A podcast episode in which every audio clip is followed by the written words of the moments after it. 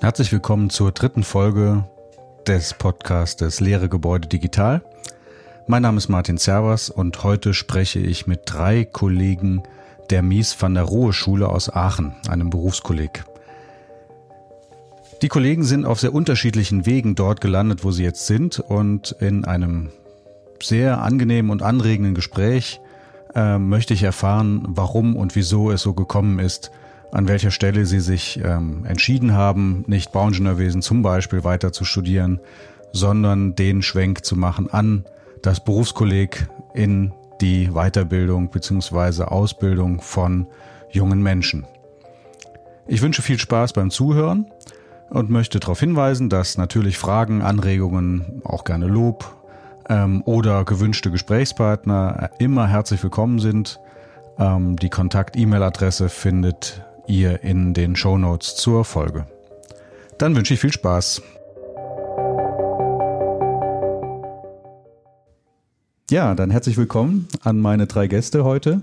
Ähm, diesmal keine direkten Kollegen, würde ich mal sagen, sondern so indirekt halbe Kollegen. Ähm, aber da können wir gerne gleich drüber sprechen.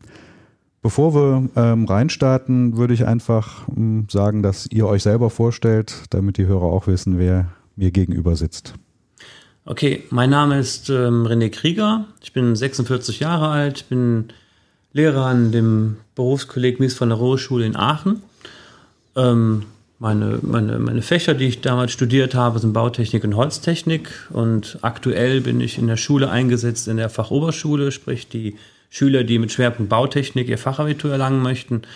Dann ähm, auch in der dualen Ausbildung bei den Fliesenlegern bin ich eingesetzt und in der Berufsvorbereitung. Mhm gucken wir gleich nochmal näher rein, würde ja. ich sagen. Ja, hallo. Für die Zuhörer, mein Name ist Stefan Bode, ich bin 56 Jahre alt und bin von Haus aus eigentlich gelernter Bauingenieur, gelernter Statiker. Bin dann mittlerweile seit fast 20 Jahren Lehrer an dieser Schule hier und bin im Grunde ähnlich wie mein Kollege auch eingesetzt, sowohl in der FOS als auch in der Berufsfachschule, in der Hirnberufsfachschule, bin für die Betonmauer zuständig und ja, im Gesamten ist das für mich damals ein großer Bruch gewesen. Mhm. Mhm. Spannend. Mein Name ist Manuel Kleen, bin 47 Jahre alt, äh, unterrichte am Mies van der Rohe Berufskolleg seit mittlerweile zwölf Jahren. Ähm, in den Fächern Bautechnik unterrichtet in der Fachoberschule, wie der Herr Krieger, ähm, und Politikwirtschaft. Im dualen System bei den Metallbauern und Metallgestaltern, auch Politikwirtschaft und Technik, allerdings Metalltechnik und Gestaltung äh, und bin seit zwei Jahren verantwortlich für die Ausbildungsvorbereitung und unterrichte dort überwiegend äh, Wirtschaft, Politik und ähm, ab und zu nochmal Bautechnik. Sehr schön. Wir hatten ja im Vorgespräch so ein bisschen drüber gesprochen, was das Ganze, was das Ganze hier soll. Ähm, mir geht es darum, dass das Studiengangsinteressierte ähm, kennenlernen, zum einen, wie breit das Ganze sein könnte nachher oder in welchen Tätigkeitsbereichen man unterkommen kann. Ähm, und zum anderen würde mich jetzt am Anfang interessieren, äh, du hast ja schon gesagt, dass du auch Bauingenieurwesen studiert hast. Von dir weiß ich es auch, Manuel, mhm. dass du Bauingenieurwesen studiert hast. Was hast du auch? Sehr gut. ähm, Hast du auch Bauingenieurwesen studiert oder ähm, wie war das bei dir, René? Nein, das, also wir hatten etliche Vorlesungen auch bei den Bauingenieuren, sowohl Architekten. Das ist halt, ähm, nannte sich ähm, Lehramt für Berufsschule mit, mit beruflicher Fachrichtung. Mhm. Ähm, aber es war letztendlich ein, also wir waren mit unseren, also viele der Vorlesungen waren in der Tat auch bei den Bauingenieuren und den Architekten angegliedert, mhm. aber es war jetzt kein eigener Berufszweig. Das heißt, du hast direkt quasi mit der, mit der Zielrichtung auf Lehramt, Lehramt studiert, richtig, auch, an, ja. auch an der Berufsfachschule oder wie heißt eigentlich sie richtig? Berufsfachschule, wo wir hier sind? Berufskolleg? Berufskolleg, Berufskolleg das ist ja auch irgendwie Genau. Weiß ich nicht. Ändert sich ja gefühlt. Äh, ja, Berufskolleg nee, ist nee, ja, weiß noch keiner. okay. Ja, in anderen Ländern, in anderen Bundesländern ist es äh, die Berufsschule. Ja. Aber gegliedert äh, in den Berufsschulzweig, duales System und in vollzeitschulischen Bildungsgängen, ja. Äh, wo die Schüler dann die Möglichkeit haben, haben wir schon mal drüber gesprochen, das Vollabitur zu erwerben, das Fachabitur zu erwerben äh, oder auch äh, duale mhm. Dinge. Ja, aber so ein Länderproblem letztendlich, aber das ja. Thema diskutieren wir, glaube ich, besser nicht. Ja. Aber hier ist es ein Berufskolleg. Okay. Also direkt mit der Zielrichtung auch äh, genau. äh, berufliche Schule, um ja. da mal um den Begriff rumzuschiffen. Ja. Das war ja hier was anderes. denke ich mal. Ne? Sonst, also, oder studiert man Bauingenieurwesen, um Lehrer zu werden? Nee, absolut nicht. Also wenn ich für mich so sagen darf, ich bin im Grunde gestartet mit 16 Jahren mit der Lehre als Betonbauer. Mhm. Also klassisch einfach den Weg gegangen. Ich bin in der fünften Generation im Bau. Habe ich eigentlich nie in Frage gestellt. Mhm. Würde ich heute nie mehr studieren. Okay. Aber es ist eine andere Frage, ist das. Und bin im Grunde genommen aus der Lehre raus. Also ich wollte immer bauen. Ich hatte, fand immer Brücken, Schwammbetonbrücken wunderbar. Mhm. Wollte ich ja bauen, habe ich auch gemacht. Ich habe dann im Grunde also FOS ähm, erstmal an der FH studiert, dann Bauingenieur und habe dann auch gearbeitet als Ingenieur. Nur mein Problem war, das kann ich wirklich so sagen, ich war durch den Beruf des Betonbauers für das Büro nicht mehr geeignet. Mhm. Ich konnte nicht acht Stunden auf dem Stuhl sitzen. Ja. Und bin dann irgendwann, äh, weil ich auch immer sehr viel Jugendarbeit gemacht habe, ich bin ganz viel, ja, mit ganz vielen Jugendlichen unterwegs gewesen, mit vielen Gruppen, habe dann irgendwann die Sache zusammengeschmissen. Mhm. Also das, was ich wirklich gerne gemacht habe, mit jungen Menschen zu arbeiten, das, was ich gelernt habe. Mhm. Ne, und bin dann irgendwann in der Berufsschule gelandet. Ja. Wie lange war das denn nach dem Studium? Ich habe sieben Jahre als Ingenieur gearbeitet. Ja. Ich habe drei Jahre Brückenbau gemacht, ich habe drei Jahre Wasserbau gemacht, ich habe an der, ach, nochmal vertieft ökologischen Wasserbau, ich habe an der TH noch Umwelttechnik studiert. Mhm. Ne, also all die ganzen Sachen, die man so sich dann oben noch drauflegen kann. Ne?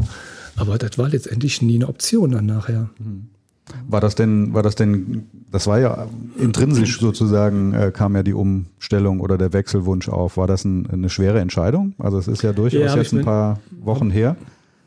Das war ja noch eine ganz andere Zeit vielleicht als heute, wo so ein Wechsel vielleicht üblicher wird. Ja, ich habe den Wechsel auch wirklich nicht einfach gemacht. Ich habe erstmal ähm, zweimal TZI gemacht, also themenzentrierte Interaktion. Das sind so, so Wochen, wo man sich ein Thema anguckt, wo man im Grunde mit sich selber unterwegs ist, mal überlegt, wo sind wirklich dann so, so Zielpunkte, Supervision habe ich gemacht. Ähm, das sind auch Punkte, wo man genau mal hinguckt, oder man von außen auf einen guckt und versucht zu fixieren, wo sind die, die Wege, die man gehen kann, die Zielpunkte, die man hat. Und in dem Zusammenspiel habe ich dann im Grunde alles, was ich bisher gemacht habe, weggelegt mhm. und habe gedacht, okay, jetzt machst du was Neues. Ne? Wobei es ja nicht so ganz neu ist. Ne? Insofern denke ich mal, profitierst du ja schon auch sehr stark oder die Schüler profitieren letzten Endes, denke ich, davon. Aber vielleicht ähm, gucken wir mal, ob es bei Manuel ein anderer Weg war, letzten mhm. Endes. Also war es. Äh, ich weiß gar nicht, ähm, was für ein Schlüsselmoment es gab, ähm, um Bauingenieurwesen in Hannover zu studieren an der TU. Ähm, vom Elternhaus nicht geprägt. Also mein Vater macht Technik, äh, Elektrotechnik, vielleicht da die Technikaffinität. Äh, aber ich wollte auch nicht Maschinenbau machen, weil das alle machten. Äh, und ähm, der Bau hatte eigentlich immer so, so einen Reiz. Aber ich konnte jetzt auch nicht definieren, welcher Reiz es war. Dann habe ich das angefangen äh, und es zeichnet sich relativ früh schnell ab. Äh, ich habe viel nebenbei gearbeitet, äh, dass man sich halt nicht so stark auf das Studium konzentriert hatte. Ähm, und dass man irgendwo auch überlegt hatte, war es das Richtige? Weil man hat sich dann unterhalten mit den Kommilitonen, der Hörsaal war pickepacke voll. Das war ein Jahr, wo unheimlich viele angefangen hatten, Bauingenieurwesen zu studieren. Mhm. Wann war das? Äh, gute Frage, jetzt muss man mal überlegen. ja, mittlerweile, also 47, nicht 19, ja, ja, jetzt müssen wir mal zurückrechnen. Äh, Jahrgang 71. Das ging ja schnell, nach nur äh, sieben Minuten. 71, 91, äh, 93. Das waren unheimlich viele. Äh, und die Kommilitonen, die man so in der Gruppe hatten, äh, hatte, waren dann auch äh, viele, die vom Elternhaus Firmenhintergründe mitbrachten. Die sollten dann zukünftig auch äh, die Firma übernehmen. So kleine mittelständische Betriebe. Mhm. Äh, ja, man hat dann erstmal die klassischen Vorlesungen belegt, wo man dachte, was du auch schon mal sagtest, was hat das eigentlich mit Bauingenieurwesen zu tun? Also Statik, Mechanik, äh, später dann Strömungsmechanik. Aber mhm. so diese Bauthemen, wo man sagte, Mensch, das passt ja jetzt zusammen, da habe ich äh, auch ein Verständnis, was jetzt Bau angeht, gab es einfach in der Form nicht. Mhm. Ähm, und ich muss ganz ehrlich sagen, ähm, es war dann auch irgendwann für mich persönlich zu monoton. Und ähm, in der Zeit habe ich schon angefangen, in einer Zimmerei zu arbeiten. Mhm. Und habe da jemanden kennengelernt, der in Hannover ähm, Studiengang war LBS, Lehre an berufsbildenden Schulen, studiert hat. Mhm. Und ich habe gleichzeitig auch einen anderen Nebenjob gehabt, äh, wo ich Fahrsicherheitstraining gemacht habe. Also da auch im Kundenkontakt stand, auch im Einzelhandel gearbeitet habe, also vielfältig mit Menschen im Kontakt ausstand. Ähm, und habe dann daraus entwickelt, Mensch, die Idee ist ja da, die Scheine willst du ja nicht verlieren, was Bauingenieurwesen angeht. Äh, du machst jetzt allerdings weiter mit dem LBS-Bereich, mhm. Lehrer an berufsbildenden Schulen. Mit, das gehört immer dazu, mit Unterrichtsfach, Berufsfachrichtung war klar, war Bau, aber das Unterrichtsfach äh, war dann Wirtschaft, Politik. Mhm. Äh, habe das beides dann ähm, dementsprechend studiert. Und es war klar, man brauchte für Lehrer an berufsbildenden Schulen entweder eine Ausbildung, um dann später ins Referendariat einzusteigen, oder ein Praktikum. Dann habe ich ähm, zum damaligen Zeitpunkt in einer Zimmerei gearbeitet und der hatte mir angeboten, mach doch hier die Ausbildung. Ähm, ja, und das dann gemacht und letztendlich äh, doch danach noch keine Arbeit als Lehrer gefunden, Referendariat gemacht. Äh, in Niedersachsen ist es so, äh, es gab zu dem Zeitpunkt dann leider nur drei Stellen für insgesamt 40 Bewerber. Mhm. Und man konnte an den Schulen nachfragen und man konnte daran fühlen, die waren schon vorgesehen für Leute, die in dem Bereich unterwegs waren. Mhm. Und da muss man halt über den Tellerrand hinausschauen, von Niedersachsen rüber nach NRW äh, und bin auch nicht mit Bau hier eingestiegen, sondern mit Wirtschaftspolitik. Das mit dem Bau kam dann. Mhm. Also immer abhängig, wie gesagt, von der Situation. Wie die Auftragssituation war. Also naja. war auch in der Berufsschule so, ihr werdet das bestätigen.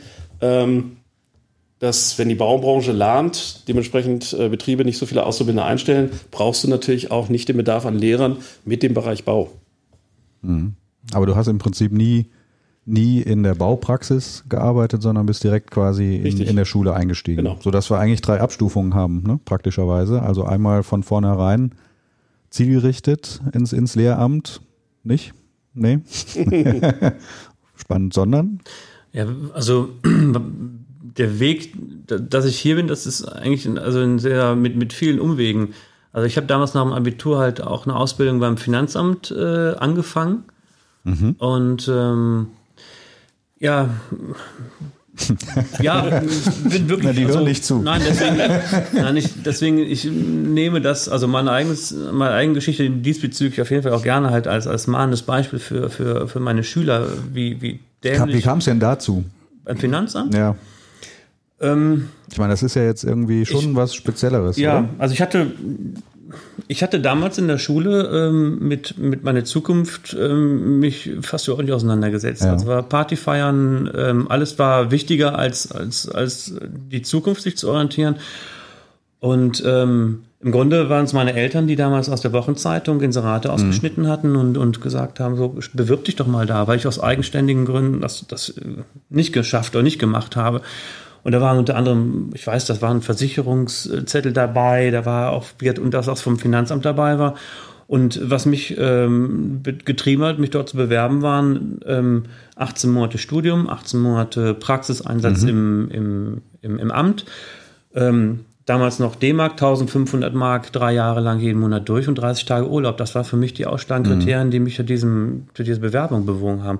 Ich habe mich dort beworben, fatalerweise wurde ich auch angenommen halt auch und ja, musste aber nach etwa nach einem, nein, es war schon früher der Fall, aber ich habe nach einer, im, im März, April, also nach etwa nach sechs, sieben Monaten für mich die Reißleine gezogen, mhm. ähm, dass das absolut nicht der Beruf ist, den ich mir für mich ähm, vorstellen konnte und musste relativ schmerzhaft das, das erfahren halt auch und habe dann ähm, mir Gedanken gemacht, dass diese, diese, diese Richtung für mich überhaupt nicht geeignet ist und ähm, habe dann etwa, habe dann Zeit, also für mich war klar, ich wollte auf jeden Fall eine handwerkliche Ausbildung machen. Ich habe während der Schulzeit damals schon auch sehr viel nebenher gearbeitet, im Fliesenlegerbereich, im Gartenlandschaftsbau, um, um ein bisschen Geld zu verdienen. So, und deswegen war das ein Bereich, der mir, der mir Spaß gemacht hat. So, und dann in der Hinsicht wollte ich da jetzt aber halt nicht wieder Schiffbruch erleiden, sondern mich etwas vor, besser vorbereiten und habe dann quasi von etwa anderthalb Jahre verschiedenste Sachen ausprobiert. Ich hatte auch eine, ein Praktikum beim Zimmermann gemacht, zwei Praktika bei Schreinereien. Im ganzen Landschaftsbau hatte ich damals auch ein paar Monate gearbeitet, weil sich damals ein Freund von mir selbstständig gemacht hat. Ähm, der Fliesenleger war dabei. Und letztendlich am Ende dieser Zeit, als es dann um, darum ging, konkret darum ging, um sich eine Ausbildungsstelle zu bewerben, war für mich entweder der Fliesenleger oder der Schreiner die Sache, die beiden Sachen, die für mich am interessantesten waren. Mhm. Ich habe mich in beiden beiden Berufen auf mehrere Stellen beworben und hatte letztendlich auch dann äh, zwei, jeweils zwei Stellen zur, zur Auswahl. Und den Ausschlag für die Schreinerei war letztendlich das Gespräch damals mit meinem, mhm. damals, mit meinem künftigen Chef also ich hätte von beiden, beide Berufe haben mir sehr viel Spaß gemacht und aber für mich war das Bauchgefühl in dieser Schreinerei einfach das, das, das Größere. Und wir, im Nachgang war es auch eine richtige Entscheidung. Das andere kann ich nicht beurteilen, aber ich glaube auch das wäre eine gute Entscheidung gewesen. Aber ich habe dann ja, drei Jahre ähm, in der Schreinerei gearbeitet. Und ähm, nach der Ausbildung noch oder? Ja, nach der Also Ausbildung. erst auch- Lehre drei, dreieinhalb genau, Jahre. noch ähm, etwa ein Dreivierteljahr danach noch gearbeitet. Und was jetzt auch der Weg letztendlich ähm, hier an die Schule führte, war auch wie manchmal, dass wirklich so bestimmte Menschen müssen an bestimmten Positionen auf dem Lebensweg stehen. Und auch da war, wie gesagt, dieser der Berufsschullehrer damals und wir haben ähm, uns äh, ähm, bei ihm mal getroffen, weil es war eine WM, EM, irgendwas in der Fußball. Und er hat uns zu sich eingeladen, hat dann mit, mit den Schülern gesprochen, weil wir Ende des zweiten Lehrer, Lehrjahres waren, was wir denn nach der Ausbildung vorhätten. So, und für mich war ganz klar, ich hatte Signale von meinem Chef damals bekommen, dass er mich gerne übernehmen möchte und, und ich fühlte mich auch sehr wohl, auch in dem Beruf. Und für mich war klar, ich möchte das gerne weitergehen halt auch. Auch gerade, weil ich ein gutes Gefühl jetzt endlich hatte aus der Erfahrung äh, vor der damaligen Zeit. Und er hat mich halt gefragt, was ich denn vorhätte, und ich habe ihm das erzählt, und er sagte, ob ich mir nicht vorstellen könnte, Berufsschullehrer zu werden. Und ich habe ihm nicht, ausgelacht, aber ich habe die Situation als sehr als amüsant empfunden, weil ich mir Gar nicht auf dem Zettel hattest, ne? Nee, und ja. ich auch ähm, ähm, nach den Negativerfahrungen auch mir das Studium persönlich auch ehrlich gesagt nicht zugetraut hatte. Und, ähm, und habe das auch erstmal, ja nicht plump, aber ad acta gelegt und habe die Ausbildung weitergemacht und fertig gemacht und, ähm, und ich erinnere mich, deswegen ich erzähle die Geschichte auch manchmal meinen Schülern dass ich auf dem Weg, das war ein Freitagnachmittag, auf dem Weg nach Hause war und eine das war schon bereits nach der, nach der, also als ich Geselle gearbeitet habe und im Zug mir dieses Gespräch, das quasi ein Jahr vorher stattgefunden hat, äh, nochmal in den Sinn kam und ich mich daran halt erinnerte, dass was er mir damals mal ähm, nicht geraten, sondern den Vorschlag gemacht hatte. Und ich ein so ein Typ bin, der, der auch ähm, nicht Dinge direkt abtut, sondern auch mal hinterfragt, abwägt und dann eine Entscheidung treffe. Und das habe ich in diesem Fall äh, komischerweise nicht getan. Ich habe ihn angerufen und er hat quasi auch schon fast auf meinen Anruf äh, mit gerechnet. Ja, ich kann man immer sagen, dass du ne? meldest. So ein typischer Kölner halt auch. So und habe dann halt mit ihm gesprochen und er hat mir dann mehrere Telefonnummern von Referendaren, von Junglehrern gegeben. Ich habe mich mit denen auch getroffen. Und ähm, es dauerte dann aber auch noch eine Weile, ich meinem Chef dann halt dem gegenüber getreten, getreten bin, weil ich einfach auch dann, ja, das war schon eine, eine große Entscheidung und ähm, und auch der Chef, wie gesagt, das ist einer auch von diesen beiden entscheidenden Leuten gewesen, der mir auch gern den Hinterhand offen hielt, dass er mir diese Stelle ein halbes Jahr lang frei halten könnte, sodass ich dann halt mich in Aachen eingeschrieben habe und das Studium angegangen bin. Und ja, und es war dann relativ schnell klar, dass ich das ja auch durchziehen möchte und habe dann halt dann die Stelle dann letztendlich jemand anderem dann zur Verfügung gestellt und ähm, ja, dann wird das Studium hier gemacht.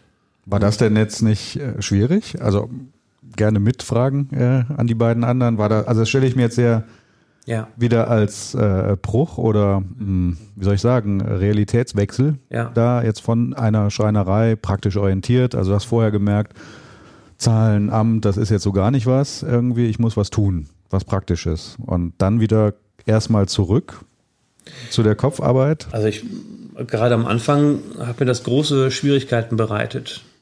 Ähm, aber ich hatte zum Glück wirklich ähm, gute Leute kennengelernt.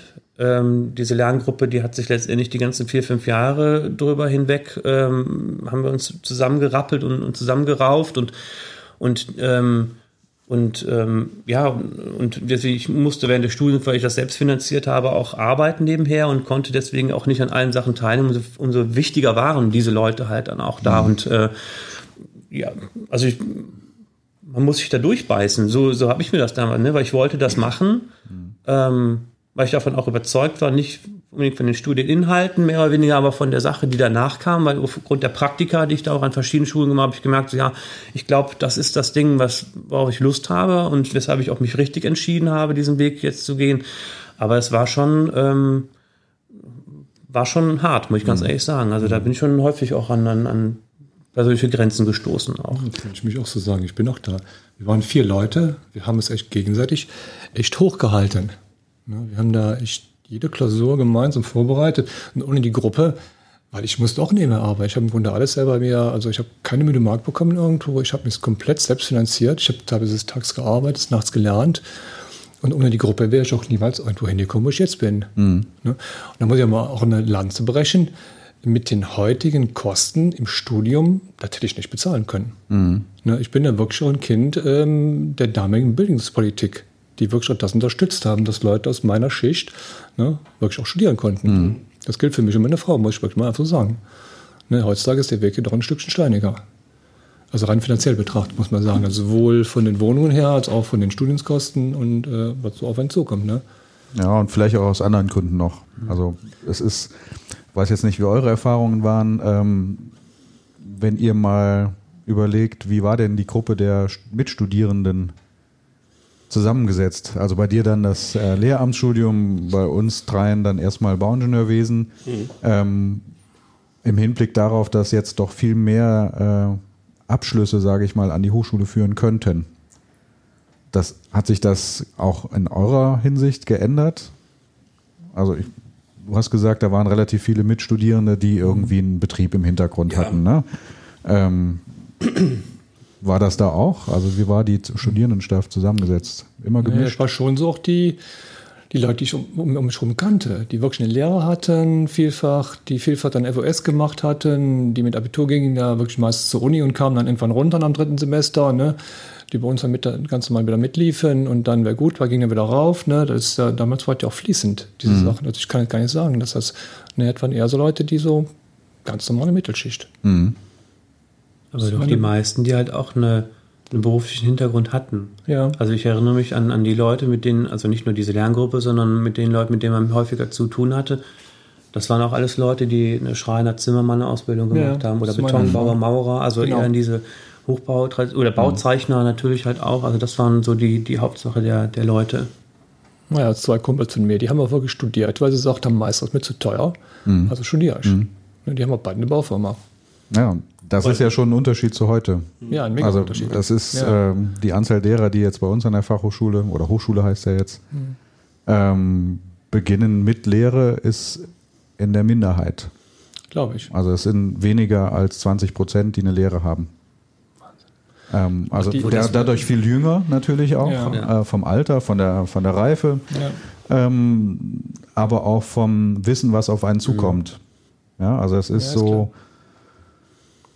echt ein bisschen schwierig. Also das ist ja auch ein Grund, warum, warum ich jetzt hier diesen, diesen Podcast mache, um den Leuten auch zu erzählen, was ist denn überhaupt Bauingenieurwesen oder generell Bauwesen. Mhm. Ähm, war das dann aber auch so, wenn die Leute ja dann einen Hintergrund hatten, eine Lehre hatten oder einen Betrieb hatten und so weiter, dass die dann auch fokussiert dabei waren und äh, unterschiedlich schnell zwar, aber den Weg dann gegangen sind? Habt ihr da so einen Überblick, wie das beim Studium war? Die meisten schon. Also die um mich rum waren, haben sehr fokussiert gearbeitet, muss ich sagen. Die gingen in Almalem mehr arbeiten, im alten Beruf, ne? Mhm. Und ähm, waren aber gut dabei, ihre Klausuren zu, äh, zu äh, im Grunde durchzuziehen. Mhm. Ne, wir hatten wirklich einen straighten Plan, was gemacht werden musste und ähm, das wurde dann auch durchgezogen. Mhm. Von den beiden Jungs, die dann äh, ihre, ihren Betrieb nacherhielten, die hatten wirklich beides mit immer mit vier, das passte, reichte denen, war okay. Aber die gingen straight da durch. Mhm. Ja, und gab so einen kleinen Teil, der besser sein wollte, aber letztendlich spielten die Noten damals auch gar nicht so eine riesen Rolle. Bestehen war alles. Ich weiß nicht, wie das bei euch war. Nee, ich war in so einer Lerngruppe, da waren schon ähm, so Brenner mit dabei. Ja. Also die pushten sich auch gegenseitig nach oben und hatten dann auch häufig so in Mathematik, Statik äh, so die Einsen. Okay. Dann waren wir so eine Gruppe, äh, die durch die Arbeit, die Nebentätigkeit, ähm, die Prioritäten mussten dann halt irgendwo verteilt werden eher nicht unbedingt gleichmäßig, dass man gute Klausuren schrieb, sondern man war dann auch froh, ja, eine 3, eine 4 bestanden. Abgehakt, Haken dahinter. Ähm, das änderte sich so ein bisschen im Studium äh, ABS Bautechnik, weil da gewisse Charaktere sich dann auch zusammenfinden als Lehrer. Das heißt, äh, das sah man immer relativ schön in den, äh, im Unterrichtsfach Wirtschaft, Politik, bei uns jedenfalls. Vorne saßen die, die ähm, BWL studierten, in Schlips und Krawatte, und wir waren die Nerds von der hinteren Bank, die dann halt Lehrer an berufsbildenden Schulen gemacht haben mit ihren Eigenarten. Und äh, im Nachgang, wenn man überlegt, was die noch gemacht haben, ich hatte dann nochmal Kontakt.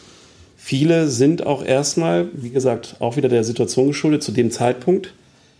Die, die den elterlichen Betrieb hatten, die sind da auch mit eingestiegen. Andere, die das äh, bis zum Ende gemacht haben, sind dann in Instituten geblieben. als Hiwis. Auch erstmal befristet, nicht unbefristet und haben dann draußen in der freien Wirtschaft erstmal nichts gefunden. Wenn ich jetzt mal so die, die Geschichten zusammenfasse, ist es, gibt es da irgendwie eine, eine Übereinstimmung, die ihr jetzt selber gemerkt habt? Äh, Oder ist es zu individuell und kann man das wieder verallgemeinern letzten Endes? Ich glaube schon, dass für unsere, unsere Grundlage ist die Bildungslandschaft, die damals herrschte, vorherrschte. Ne, dass wir im Grunde genommen alle mal aus einer Praxis rauskommen. Das ist mich eins so, dass wir im Grunde alle drei so, hab ich den Eindruck, aus einer Mittelschicht, ähm, also jetzt, ne, heutzutage ist ja oftmals eine Bildungsschicht der Hintergrund, weiß man ja auch, ne, die Eltern sind studiert, war bei dir nicht so, bei mir nicht so, Nee, bei bei dir nicht bei so. mir Ne? das auch nicht so, ne. Und äh, da sehe ich schon also sehr starke Übereinstimmungen, die man heute so nicht findet. Ne? Und vor allen Dingen, was halt äh, prägt, vielleicht ist es eine Besonderheit äh, für Lehrer an Berufskolleg bzw. Berufsschule, ähm, wo überwiegend eine Praxiserfahrung mit reingebracht wird. Also der Kulturschock ist da nicht so hoch, sondern dieser Weg geht über ein Studium mit Vorstellung äh, und dann findet man sich irgendwo in diesem Berufsfeld auch wieder im Bereich des Lehrerdaseins. Das ist irgendwie so ganz wichtig. Wir hatten gerade aber auch schräge Wege, ne? so wie Ja. bei dir, äh, wo du gesagt hast, äh, wir hatten ja schon mal drüber gesprochen, erst Finanzamt und dann stellt man fest, ey, das passt gar nicht. Und so ähnlich, in Anführungsstrichen bei mir mit dem Bauingenieurwesen, wo ich mich nicht gesehen habe, äh, irgendwo grundsätzlich konstruktiv im Büro, sondern immer irgendwo was mit Menschen zu tun zu haben äh, und anderen auch etwas beibringen. Also nicht Herr der Zahlen zu sein, sondern wirklich, äh, Herr der Menschen. Ja, ne, so eine Vielfältigkeit irgendwo zu haben. Ne? Ja. Also es muss halt auch immer irgendwo passen, so als Typ, als Charakter. Und man wächst halt in diese Aufgaben auch rein. Darum ist dieses, viele würden das ja immer, wir versuchen das den Schülern ja auch immer klar zu machen, dass das Scheitern nicht ein Makel ist. Was ist schon Scheitern? Also wenn man feststellt, das Studium in der Form, wie man es praktiziert, ist es nicht, ähm, sollte man nicht machen, sondern dann überlegen, was wäre eine Alternative und wo findet man sich wieder? Ja, das richtig Scheitern ist eigentlich schon mal ein falscher Begriff. Richtig. Es ist nur eine Veränderung der Perspektive, Ja. die man wahrnimmt. Dass man etwas erkennt und denkt, okay, das war vielleicht für dich nicht oder das ist nicht das, was du eigentlich wolltest. Und dann die Perspektive ändert. Und das ist im Grunde genommen nichts anderes als Ja. erwachsen werden. Und da ehrlich zu sein, ne? Ja, Zu sich ehrlich. selber. Also Genau. zu sagen, Ja, ja. obwohl es die Eltern wollen, Ja, ja. Finanzamt, äh, ich gehe da kaputt ja. sozusagen, ja? Oder es, Also letztendlich wäre es damals meinen Eltern auch egal gewesen, was ich mache. Es war halt aus der ne, Not heraus geboren, den Jungen mal in den Hintern zu treten, dass er überhaupt mal irgendwie in Pushen kommt halt auch. Ja, es geht halt auch um Stärken, ne? Also zu erkennen, so, Ja, das geht nicht, ja. aber äh, ich habe eine grundsätzliche Ausrichtung. Ich habe Bock dazu, was mit Bau bei uns zu machen. Das, das habe ich im Vorgespräch ja schon mal gesagt. Meins war, ich hatte irgendwie zwei Möglichkeiten. Das eine war meine, ähm, mein, mein gutes mathematisches Denken oder meine logische Fähigkeiten. Das andere war meine künstlerischen Möglichkeiten, die mir gegeben waren. Und ich habe mich dann für das Mathematische entschieden. Ich habe das gar nicht in Frage gestellt. Ich wollte Statiker werden, die Brücke bauen und fertig. Das habe ich wirklich, also von, seit ich 16 Jahre alt bin, da habe ich dann durchgezogen, das Ding. Bis dass ich dann da saß und dann im Büro die Dinger gerechnet habe. Das habe ich ein Jahr gemacht und habe gedacht, okay, was tust du eigentlich hier? Das war wirklich das Vormittags saß ich vor dem Rechner und habe meine Sachen gerechnet, damit habe ich die gezeichnet. Und bis 7 Uhr dann, ganz normal, ne, wie gesagt, dann war und dann ging mit der Post raus und am nächsten Tag ging es weiter. War das dann eher so die Befürchtung, das, das sehr lange machen zu müssen? Oder Ja, ähm, auch- fehlte auch. da der Sinn? Oder war, Nee, das war, aber, das war keine Sinnkrise. Ich habe also für mich als Mensch gemerkt, dass das nicht das ist, was ich möchte. Also dieses immer vor dem Schreibtisch sitzen, Dinge produzieren. Und Ich sage, ich war dadurch, dass ich Betonbauer war, gewöhnt, auch draußen zu sein, unterwegs zu sein. Und die Baustellen waren halt, weil es Brückenbaubaustellen waren, meistens weit weg. Selten kam man raus dann. Und das war einfach dann wirklich nur immer in diesen, praktisch dieses Fenster rauszugucken. Das war echt zu wenig. Ja. Ist das eine Eigenschaft? Ähm, ich meine, ihr habt ja sehr viel auch direkt oder sehr, sehr unmittelbar mit jungen Menschen zu tun jetzt in eurem Job. Ähm, aus eurer Erfahrung, ähm, wie lasst ihr das einfließen? Ich meine, es ist ja immer schwierig, das, das weiß ich auch, irgendwie mit guten Ratschlägen irgendwie um die Ecke zu kommen und jungen Menschen irgendwas gerade in dem Alter, äh, jetzt so gegen Ende, so 18, wie alt sind die bei euch? 17, 18, Ja, 19, 16, ab 16, 16. äh, irgendwie gute Ratschläge ist ja ganz schwierig gerade in dem Zeitfenster. Gerade dieses Einsehen, was sind meine Stärken, das ist ja schon, äh, verlangt ja was von mir selber auch, dass ich äh, irgendwie in mich rein versuche zu fühlen und äh, dem Ganzen irgendwie dann doch einen Sinn zu geben oder eine Richtung zu geben. Und ähm, wie vermittelt ihr das? Gespräche, Gespräche, ja. Gespräche. Ich glaube, Verständnis, ich meine, für die, für die jeweilige Situation versuchen aufzubringen, so gut das geht. Ne? Also von daher sind auch so manche Nackenschläge, die man ja selber halt miterlebt hat, auch ganz förderlich in Anführungsstrichen gewesen. Ähm, und ich finde halt ehrlich und authentisch den Schülern gegenüber zu treten, das, das finde mhm. ich halt ganz wichtig und das merke ich halt auch, dass, ähm, weil ich hätte es damals gemerkt und ich denke, dass die Schüler es auch merken will, wenn ich denen halt irgendeine Schauspielerei vormache, halt, sondern dann lieber auch, auch mal ein hartes, mhm. unbequemes Wort vielleicht auch mal oder ein Gespräch auch mal führen, das, um sie vielleicht auch mal auf den Boden der Tatsachen zurückzuführen. Aber auch immer, und das finde ich halt so wichtig, halt eine Perspektive. Deswegen, was gerade eben angesprochen mit dem Scheitern, dass ich sehe das auch nicht als, als Scheitern, sondern dass man, auch wenn ein, ein Weg in einer Schulform, eine nicht bestandene Ausbildungsprüfung, wie auch immer, ansteht, dass es immer noch eine Alternative gibt. Das ist ja erstmal nur eine Entscheidung. Also scheitern genau. ist es ja eigentlich nicht, sondern die nee. Entscheidung zu sagen, das ist es jetzt nicht. Sich das ist jetzt schon mal die erste Entscheidung. Ja. Ne? Aber, ähm, aber, selbst ja. da steht ja heute für viele ein Problem da. Die Entscheidung zu treffen. Ja. Ist das, ist das, äh, woher kommt das? War das früher vielleicht genauso nee, und wir haben es nicht gemerkt? Oder? Ich glaube wirklich ein Zeitgeist. Wird ja, überall wird kommuniziert, man kann alles, immer alles zu jeder Zeit, man kann alles haben. Ich glaube, das ist genau so ein Punkt, ne? Aber das ist ja, das stimmt ja einfach nicht, ne? Mhm. Jeder ist ja begrenzt in seinen Möglichkeiten. Aber diese Grenzen sind ja nur an gewissen Bereichen. Man hat ja andere Stellen, die man besser kann, aber da mhm. muss man einfach selber hingucken, aber tut ja keiner. Das ist ja das, was René gerade ansprach, mhm. dass man einfach auch mal ein ehrliches Wort sprechen muss zur richtigen Zeit äh, aber gleichzeitig auch diese Perspektive aufbaut und nicht den Gegenüber äh, sofort, ähm, das passiert ja, so eine Abwehrhaltung, sondern pass mal auf, das ist jetzt nicht der richtige Weg zu diesem Zeitpunkt. Die Systeme sind mittlerweile so durchlässig, dass man, wenn man dieses Ziel weiterverfolgen möchte, auch über andere Wege dahin kommt. Mhm. Das muss begreiflich sein. Und dann spielst du, wir haben ja ganz häufig darüber gesprochen, so Fremd- und Eigenwahrnehmung. Also auch Überschätzung der Möglichkeiten in diesem Moment. Mit der Reife kommt aber auch die Einsicht, was kann ich, was kann ich nicht? Was will ich, wo will ich hin? Und darauf aufbauen. Ich stelle mir manchmal auch die Frage in den Gesprächen, ähm, was, was zum Teil vielleicht auch äh, in den Elternhäusern zu Hause, was vor allen Dingen aber auch in den Schulen, was den Schülern vermittelt wird, weil ich den Eindruck habe, dass niemand mal bisher irgendwann mal gesagt hat, so stopp, das ist jetzt Fakt. Sondern dass, dass manchmal diese böse Erkenntnis erst hier manchmal kommt. Ja, und dann sagen wir auch, wir sind ein Berufskolleg. Ähm, in diesem Moment haben wir nicht mehr so viel Zeit. Äh, ja. Es geht wirklich einfach auch darum, Entscheidungen zu treffen. Und diese Entscheidung, äh, eine Entscheidung kann nie negativ sein. Die kann immer nur auch dementsprechend positiv mhm. sein. Wenn derjenige für sich erkennt, das, das will ich, ja. das, das ja. mache ich jetzt. Ich kann das so aktuell sagen, ich hatte eben eine B3, B1, also eine Oberstufe der Betonbauer, die hatten gestern Gesellenprüfung. Ich hatte den letzten Tag mit denen.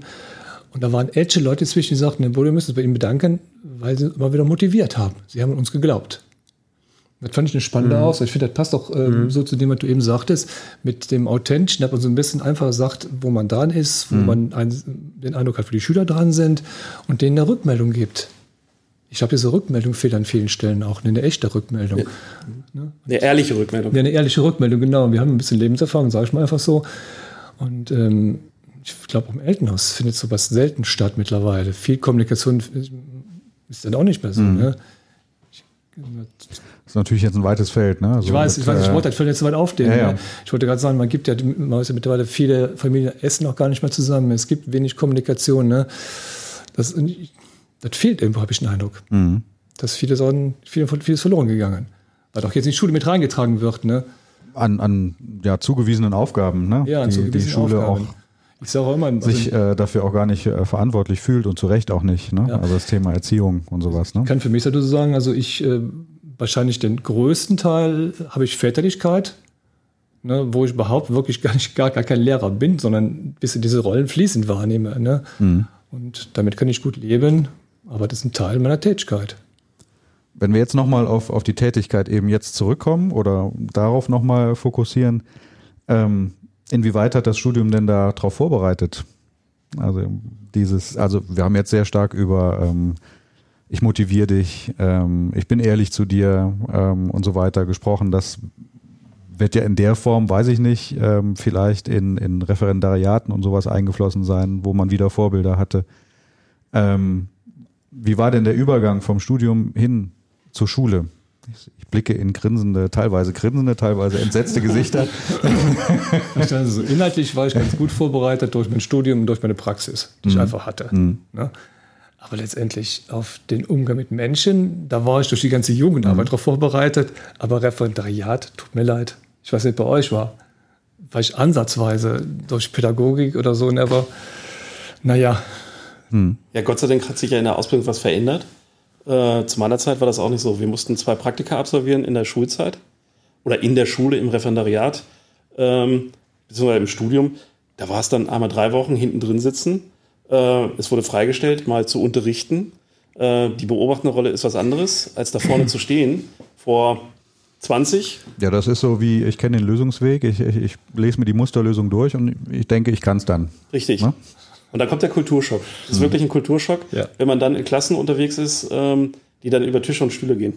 Genau. Da hat ja jeder einen Vorteil, der eine Lehre vorher hatte. Also gerade auch im Baubereich. Ich habe jetzt nur Bauzeichner gelernt. Das ist ja, ist ja so ein bisschen, zwar auch Bau, aber so ein bisschen outstanding. Und trotzdem habe ich mitbekommen, dass alle zwei Wochen irgendwie die Polizei kam, weil äh, Dachdecker irgendwie aneinander geraten waren früher, ohne jetzt irgendwas gegen Dachdecker zu sagen, um Gottes Willen. Aber es war ja schon ähm, eine Realität. Hattest du die gar nicht irgendwie vorher? Weil da waren zwei, die eine Lehre hatten im Baubereich. Du Also die Realität schon, ne? Ja. also dass man das auch erlebt hat. Äh, aber es ist immer noch mal was anderes, äh, wenn man hinten drin sitzt und sagt, das Ja. ist jetzt erstmal nicht mein Problem Ja. und ich lasse das auch erstmal nicht an mich heran, sondern ich habe ja noch Zeit. Und wenn die Situation da ist, dann mache ich das schon. Und das ist halt ganz wichtig, äh, dass man viel früher auch ähm, da in Berührung mitkommt, dass man sich damit auseinandersetzt halt. Ich kann mit dem Kulturschwert, kann ich mich auch wirklich sagen. Ich bin im Februar eingestiegen und habe ich dieses halbe Jahr bis zum Sommerferien gemacht. Und nach den Sommerferien kam ich wieder hin und stellte mich vor der Klasse. Und habe ich gedacht, was tust du hier überhaupt?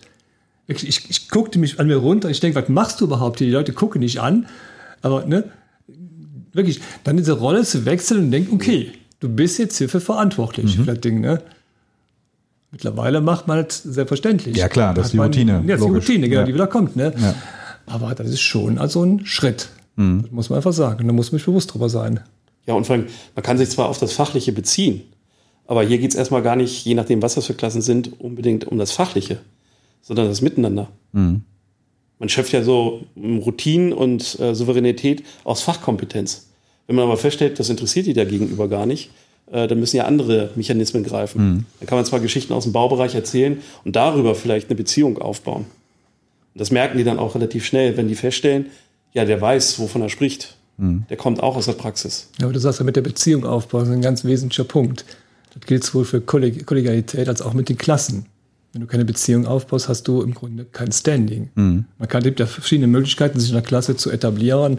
Das kann Fachkompetenz sein, das kann im Grunde genommen äh, brachiale Gewalt sein, also ne, Autorität. Autorität, ich, ne, also Autorität erwächst aus verschiedenen Aspekten daraus. Da haben wir von Gewalt gesprochen. Also, aber letztendlich, ich muss irgendwie eine Beziehung aufbauen. Ja, eine Beziehung ist auf menschlicher Basis um die tragende. Das wollte ich im Grunde sagen. Und darauf muss man im Grunde Wert legen. Das liegt auch viel an der Persönlichkeit. Wie viel Zeit verbringt ihr in den Klassen? Bei ein und derselben Klasse? Je nach Bildungsgang. Bei den Betonbauern bin ich oftmals zehn Wochen, also äh, zehn Stunden der Woche. Ja, würde ich auch sagen. Je nach sechs Stunden, acht Stunden oder zehn Stunden. Das ist ja schon viel, ne? Ja. Also, Ja. und woher kommen die Schülerinnen und Schüler? Au- Kommen die aus, ähm, also wie setzen sich eure Klassen zusammen, ist jetzt so die Frage. Also, Ja, sehr gemischt, muss ich sagen. Also die Betonbauer ist 30, 40, 50, ja, eigentlich mehr noch ländliche Bevölkerung aus dem Umfeld hier vorne und dann aber halt kleiner Teil aus der Stadt. Aber meistens sind doch ländlich geprägt noch. dass die dann ähm, eine andere Schule abgeschlossen haben und dann hier hinwechseln mit dem Ziel, ähm, Ja, so kann man wirklich sagen. Den kommen- Abschluss hier zu machen. Ja, genau. Und diese Klassen sind wirklich also so heterogen wie Grundschulklassen. Also wirklich von Klasse 9 bis zum Abitur. Studienabbrecher unter Umständen dabei. Studienbräuche, Auch, genau. Das ist wirklich so super heterogen. Das war auch äh, wirklich ein super interessantes Spannungsfeld. Ja, man verlässt wirklich diese Insel, die man vorher hatte, weil man hat, ja- lebt ja im Grunde genommen in der Klasse, die dann zusammengehört. Und da ist dann nochmal ganz spannend, die Dinge miteinander neu zu verbinden. Ja, dass der Abiturient Flüchtlinge, wirklich. Ja, zum ja. Teil die Flüchtlinge, Ja. die auch in Ausbildung münden, halt auch, die auch mit dabei sind. Also Hätte man sich doch das Studium eigentlich sparen können, oder? Weil alles, was ich jetzt so gehört habe, ist ja irgendwie, ähm, Tja, das ist überspitzt gesagt natürlich. Also Ja, im Grunde Aber, stimmt das ähm. In Deutschland leben wir in der Bildungslandschaft, wer braucht entscheiden das Wahrheit. Mhm. Es geht ja nicht um Qual Qualifikation. Ja, In und gewisser Weise stimmt das schon. zu unserer Zeit äh, war es noch so, Einstiegsvoraussetzung äh, als Lehrer an Berufsschulen, ein abgeschlossenes Studium, Hochschulstudium. Ja, Punkt. Das ist jetzt ja anders, ne? So ein bisschen. Also Quereinstieg ist ja gerade wieder aufgrund der, der akuten Mangelsituation jetzt an anderen Schulsystemen vielleicht mehr als hier, weiß ich nicht. Hier auch vergleichbar. Ja, Ja. vergleichbar. Okay. Ähm, wird das ja aufgeweicht und darüber beschweren sich ja auch wieder die Schulen, dass natürlich die Kolleginnen und Kollegen natürlich nicht pädagogisch, didaktisch irgendwie vorgebildet sind. Ich hoffe, die Zahl stimmt jetzt. Also meines Wissens scheitern davon 60 bis 70 Prozent wieder, Mhm. die aus dem Schuldienst rausgehen, weil sie erkennen, erstens, dass es vielleicht ein bisschen persönlich ist, aber im Grunde auch an der Belastung, die wir haben. Ne? Ich weiß nicht, ob ihr andere Zahlen jetzt habt. Zahlen nicht konkret. Äh, was man feststellen kann, ist, äh, wie in anderen Arbeitsfeldern auch, ist Angebot und Nachfrage. Das heißt, äh, Leute kommen aus verschiedensten Motivationslagen in die Berufsschule, um hier weiter ihre berufliche Karriere oder einen weiteren beruflichen Werdegang zu gehen, stellen aber draußen fest, äh, 70 Stunden Belastung ist relativ hoch äh, und sagen dann, ich gehe in die Schule, weil sie vielleicht vorher auch schon mit Jugendlichen zusammengearbeitet haben oder ähm, auch interne Schulungen praktiziert haben, wo sie sich wiedergefunden haben. Und dann hast du vom angefangen auch hier sehr äh, heterogen äh, Bachelor, die dann hierher kommen, ähm, Oberster bei uns, Quereinsteiger, Seiteneinsteiger. Äh, der klassische, wenn man den so nennen kann, den klassischen Berufsschullehrer, so in der Form, wird immer weniger. Was schade ist. Ja, im Grunde auch der, der mit, mit der Lehre hinkommt. Ich weiß, unsere Kollegin war vor 10, 15 Jahren eigentlich, hatten alle einen Lehrer. Aber mittlerweile habe ich den Eindruck, das Bereich dreht halt- jetzt wieder in eine ganz andere Richtung. die genau. Kollegen, die kommen dann, die haben in Anführungszeichen eine schulische Laufbahn. Und da fehlt dann schon noch Eine akademische Laufbahn. ja, eine Aber nicht- akademische, hm, ja, eine akademische Laufbahn. Aber und das ist ja auch so eine Genese für einen selber. Ich bin, ich sage das manchmal so, so nachher, ich bin der Baubude groß geworden. Das ist schon ein Unterschied. Ne? Ich, ich weiß nicht, das kannst du wahrscheinlich immer zu sagen, ne? da ist man einfach anders ähm, ins Leben hineingeworfen worden. Ne? Und das fehlt dann so ein bisschen. Es fällt auch häufig leichter. Das heißt, äh, weil man ähm, die Schüler auf der anderen Seite auch ganz anders einschätzen kann und auch einschätzen kann, wie die ticken. Angefangen von Sprache, Verhalten, äh, dass man sich irgendwo gewissermaßen auf Augenhöhe begegnet und nicht akademisch verkopft. Sondern wirklich, ja, man kann auch wertschätzen und einschätzen, was sie dann leisten draußen irgendwo. Das stimmt, das ist ein wesentlicher Punkt. Was sind denn die Ziele eurer Schülerinnen und Schüler? Wollen die meisten tatsächlich dann studieren gehen oder ähm, wie geht's weiter? Also wenn ich, wenn ich höhere Studiengangs abbreche, dann ist ja wahrscheinlich nicht wieder das Ziel, wieder zu studieren, oder? Nee. Dann eine Lehre oder was? Ja, also aktuell beim, in meiner FOS ist das ähm, der Fall. Ich habe da etwa ja, 20 Leute etwa drin sitzen, von denen ähm, haben jetzt ausgewiesen, dass drei oder vier ähm, auch Richtung Bauingenieurwesen, Architektur gehen möchten. Ähm, etliche sind dabei, die den Abschluss mitnehmen, auch in ganz andere Bereiche, kaufmännischen Bereich oder, oder auch in Kfz-Bereich eine Ausbildung. Also in, in, in, prior- erstes Ziel auf jeden Fall die Ausbildung halt ist. Ähm, was dann danach kommt, das mag ich bei dem einen oder anderen noch sagen, weil ne, die, die, die mit dem Gedanken spielen, eventuell nach der Ausbildung noch ein Studium aufzunehmen, halt auch. Aber aktuell ist eher äh, die, die direkt studieren wollen, die Minderheit. Ja. Das ist aber auch ein Trend, der in den letzten Jahren halt auch bei uns äh, Verschiebt er sich auch? ja. Also es Gerade mehr werden? die Bundeswehr, die Polizei, die die Feuerwehr beispielsweise als Arbeitgeber halt Ja. auch das Fachabitur beispielsweise erwarten. Das sind diese Bereiche halt rein. Da auch vorrangig Leute, die halt beispielsweise auf eine, eine abgeschlossene Ausbildung zurückgreifen können halt auch. Und dass jetzt das erste Ziel eher nicht unbedingt das Studium ist. Ich, ne, ich bekomme es bei einigen Schülern mit, die- mit denen ich noch Kontakt habe, dass nach drei, vier Jahren der, der Schritt dorthin auch noch möglich ist, ähm, aber erstmal eher weniger. Das ist ganz interessant, weil, weil unsere Statistik da eher so ein anderes Bild zeigt. Also in Koblenz ist es so, dass ungefähr 60 Prozent, das hatten wir jetzt die Woche schon mal, das, das Gespräch, wo ich das böse Wort verwendet habe, äh, ähm, also die mit Abitur an einem allgemeinen, wie heißt das, allgemeinbildenden Gymnasium oder wie heißt das offiziell? Ich hatte verbotenerweise Vollabitur gesagt. Ähm, Oh nichts, nichts Böses ahnend. Ja, ja. Ähm, also, dass das in etwa 60 Prozent sind bei uns und dass von den verbleibenden 40 Prozent doch die Mehrheit eben von Berufskolleg oder fachlichen Schulen zu uns kommen. Ähm, und wir dann eben diese Heterogenität, die auch Vorteile bietet natürlich auch, ähm, uns wieder ähm, doch so einiges ähm, zu denken gibt, ne? weil ich eben diese ganze Bandbreite habe von, ähm, sage ich mal, zehnte Klasse Mathematik als, als Niveau bis hin zum, zum Abitur, Leistungskurs Mathematik. Ähm, wenn ich dann noch einen draufsetze, hat der dann auch noch oder diejenige noch eine Ausbildung vorher gemacht und weiß, worum es im Bauwesen geht.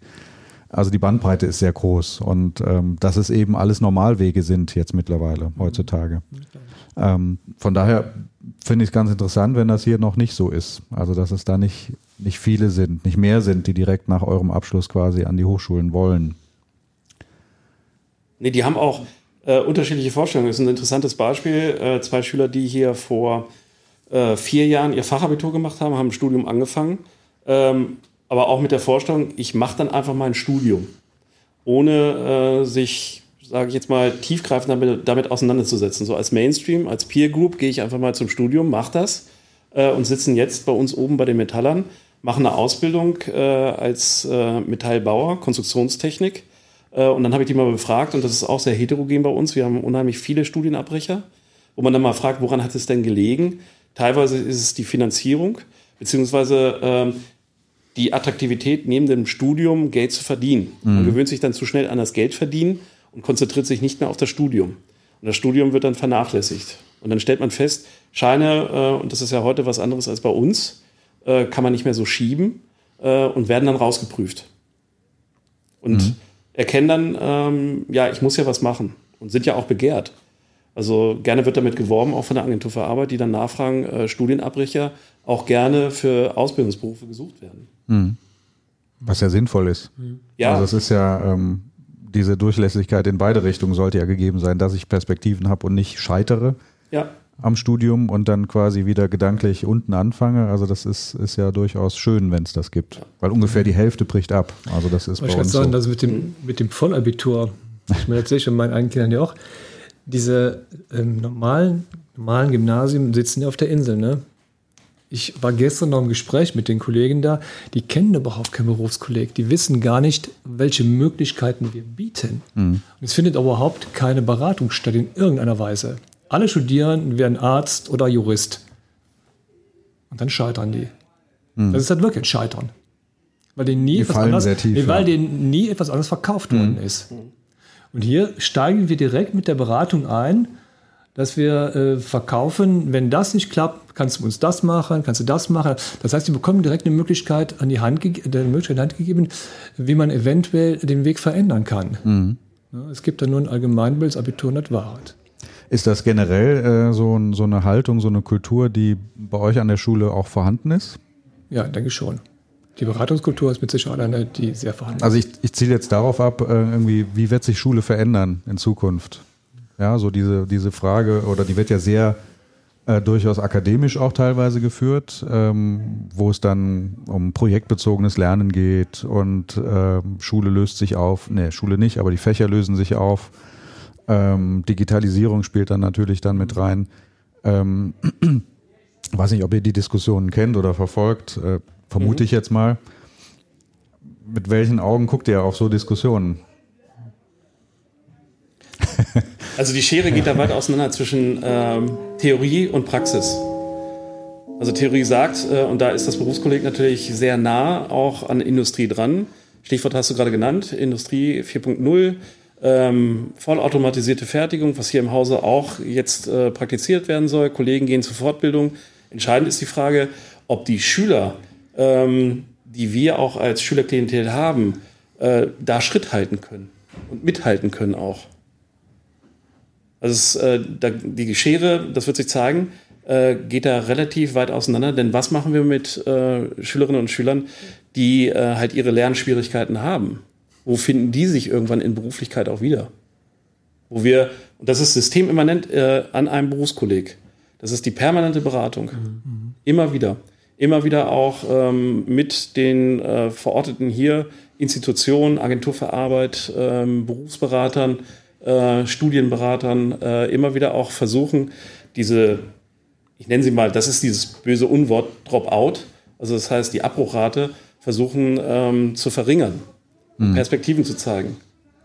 Und zu sagen, da auch nochmal wiederholend, das ist zwar jetzt in diesem Moment die Situation, wie sie sich ergibt, aber das Beste daraus zu machen und es gibt andere Wege, die wir dir aufzeigen können und das machen wir permanent. Wo ist denn da der, wo wäre denn da der eigentlich der, der Hebel eigentlich? Weil ähm, so die Anforderungen steigen ja eigentlich an die Absolventen. Also kann ich jetzt fürs Bauingenieurwesen sagen, ist es eher nicht so? Nee? Also ich habe so den Eindruck, die Anforderungen immer weiter runtergehen, ganz ehrlich. Nein, aus der Praxis kommt. Also die Praxis, die die, die Anforderungen stellt an ihre Mitarbeiterinnen und Mitarbeiter. Ich weiß nicht wirklich wahr ist, ob das Bild auch noch ein echtes Bild ist, ob, ob das ein richtiges Bild ist. Mhm. Ich weiß nicht, ob das wirklich stimmt. Ne? Also ich habe nicht den Eindruck, dass die Anforderungen wirklich viel höher werden. Ich glaube einfach, dass die Schüler weniger mitbringen. Das ist das Problem ja. Ne? Ich meine, da hast du eben auch, also auch schon mal skizziert, ne? wenn du diese Bandbreite nimmst, was die Schüler an, an Bildung mitbringen, und das ist ja einfach nur noch rudimentär an vielen Stellen. Mhm. Ne? Aber umso größer geht die Schere nachher in der Berufswirklichkeit ja, nee, auseinander. Die geht dann auch, aber ich, ich glaube ich glaub nicht, nicht, dass es mehr ist. Ich glaube nur, dass weniger mitgebracht wird, ja. dass der Rucksack leerer ist. Vielleicht ist es auch beides. Mhm. Kann, Na, kann also vielleicht sein, ja. So also ein bisschen zählt da ja zu diese Inflation der Abschlüsse. Mhm. Ja, Kommt ja da mit rein, ne? Ja, also dass man Notinflation, ähm, Noteninflation, aber auch Abschlussinflation und vielleicht überlagert sich das tatsächlich mit den Anforderungen an jetzt für den Bereich, den ich so beurteilen kann, ähm, flexibler zu sein zu müssen als Absolvent. Also ich habe noch zu einer Zeit, äh, nach dir zwar, aber noch zu einer Zeit angefangen, wo es die Kollegen gab, die den ganzen Tag in ihrer Bude gerechnet haben. So, und diese Woche rechne ich nur Decken. Ja, und nächste Woche rechne ich nur Stützen. Und danach die Woche gucke ich mal.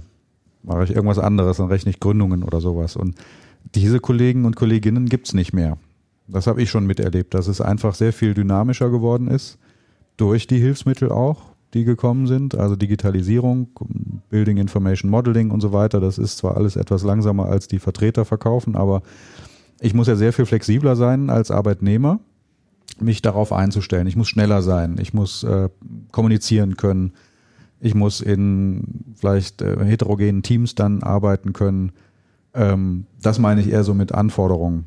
Mhm. Okay, aber passt auch in den Rahmen rein, den wir haben. Das ist ja generell die ganze humanistische Diskussion, die wir haben an der Stelle. Äh, es kommt ja ganz viel dazu. Ne, es wird ja im Grunde, wenn ich hier arbeiten gehe, wird vorausgesetzt, ich kann Word, ich kann Excel. Ne, ich, das, zu den Zeiten, als wir anfingen, du brauchst ein Blatt, einen Schreibtisch ne, und dann war es im Grunde schon fertig. Je nachdem noch ein Rechenschieber. Ja, ein Rechenschieber, genau. Ich bin die erste, ich bin die erste, erste das darf man gar nicht sagen, ich bin die erste Generation, die mit, die mit Taschenrechner groß geworden mhm. ist. Ne? Ich hatte ein altes Textinstrument mit der Magnetlochkarte. Mhm. Ja, ist wirklich wahr. Ja, das ist äh, erschreckend, wenn ich meinem Sohn das erzähle, dass ich sage, ich habe angefangen zu studieren. Gab es Taschenrechner, ja. Und Tabellen, ich habe oben die Tabellenwerke stehen, wo genau. man den Sinus und Cosinus nachguckt, ne? Oder den Logarithmus nachschaut. Ja. ja. Und daran kann man es ja so ein bisschen ablesen auch. Ne? Also früher bestand eben auch die Kompetenz darin, aus Tabellenwerken und Stiegler-Wippel und wie sie alle hießen, mit der Bemessung von Decken die, das richtige Blatt zu zücken und dann irgendwie aus Erfahrung äh, passend zu machen, sagen wir mal. Ne? Und jetzt besteht die Kompetenz ja, dafür kriege ich ja kein Geld mehr. Nee. Mhm. Und ähm, da frage ich mich, ähm, weil ich sagen wollte, ist, ja, also neben dem, was wir inhaltlich haben, kommt eine ganze Menge dazu. Von daher glaube ich gar nicht, dass die Schüler wenig, weniger wissen. Die haben nur halt in dem Bereich, was wir inhaltlich gerne hätten, noch eine ganze Menge andere Sachen dazu. Ja, die sind anders mhm. aufgestellt. Die sind anders aufgestellt. Genau. Und wissen, man, man, kann ja einfach nicht alles bearbeiten. Das geht gar ja. nicht. Wie geht, wie geht Schule damit um? Wie sollte Schule damit umgehen? Tja, das ist eine gute Frage. Weil das jeder für sich selber, ich kann für mich selber sagen, es ist schwer, was wegzulassen. Ja, und letzten Endes muss ich aber ja, entweder dauert es länger oder ich lasse was weg. Mhm. Und ähm, Gibt es da schon irgendwie Tendenzen? Ich meine, das ist ja ein Dilemma und es gibt ja letztendlich die Lehrpläne äh, und äh, dass man so ein bisschen abgerückt ist und das ist vielleicht so die diplomatische Lösung, hatten wir auch schon mal drüber gesprochen, dass man heute ja eher, kennt ihr ja auch, von Kompetenzen spricht, mhm. langfristig angelegt. Also das heißt, was muss ein Schüler heute mitbringen, ähm, wo kriegt er Informationen her und wie intelligent nutzt er dann auch die Medien, die ihm zur Verfügung stehen, um sich Informationen anzueignen. Also dieses Stichwort Lernen, Lernen halt. Ne? Also wie kriegt ihr das hin, um erfolgreich nachher auch äh, im Berufsalltag ähm, hinterher zu bestehen? Was braucht er dafür? Neben den Inhalten, die wir hier klar anhand eines Rahmenlehrplans, in der Ausbildung kennst du ja auch noch, das muss aber ein Bauzeichner, Ja. äh, ein Stahlbetonbauer, ein Fliesenleger letztendlich auch irgendwo lernen. Ja, und trotzdem, da- damit sind wir immer genau im im Disput mit der Hochschule. Die Hochschule verkauft Inhalte, Punkt. Also wenn ich unsere besondere Elite-Uni in Aachen nehme, die, die, die repräsentiert sich ja mit Durchfallquoten. Das muss man ja wirklich mal so sagen. Ja, doch, ist meine persönliche Wahrnehmung. Also das ist, äh, Ist vielleicht eine sehr spezielle Hochschule, kann ich nichts zu sagen. ja, ist zumindest so meine Wahrnehmung an der Stelle. Wissen Sie, nur wir verkaufen Kompetenzen und dann kommen die auf einmal hin und machen dann und müssen Inhalte pauken. Da fragt ja keiner nach irgendwelchen Kompetenzen. Ja, aber das ist auch gerade im Wandel. Also ich für mich kann nur sagen, es ist ein sehr mühsamer, mühsam, äh, sehr mühsames Geschäft, ähm, aber auch das Umdenken hat begonnen durchaus. Ne? Ähm, da auch an der Hochschule kompetenzorientiert ähm, zu lehren und so weiter, kompetenzorientierte Ziele zu formulieren und zu prüfen.